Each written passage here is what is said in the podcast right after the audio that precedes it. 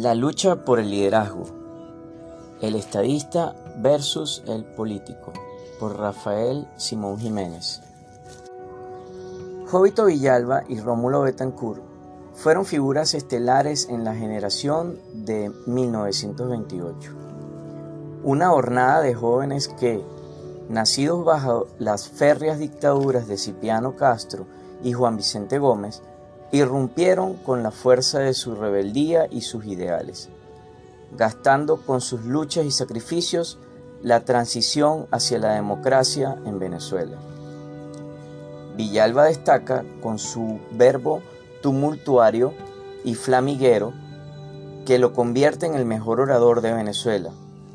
Betancourt despunta como agudo estratega y conductor político ambos unidos por sólidos vínculos de amistad y camaradería, cumplen sus 20 años compartiendo calabozos y grillos en las terribles ergástulas del gomecismo.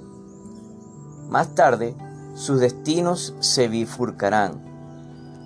Rivalidades, disputas por el liderazgo, diferencias ideológicas, estilos diferentes, apreciaciones divergentes sobre táctica y estrategia.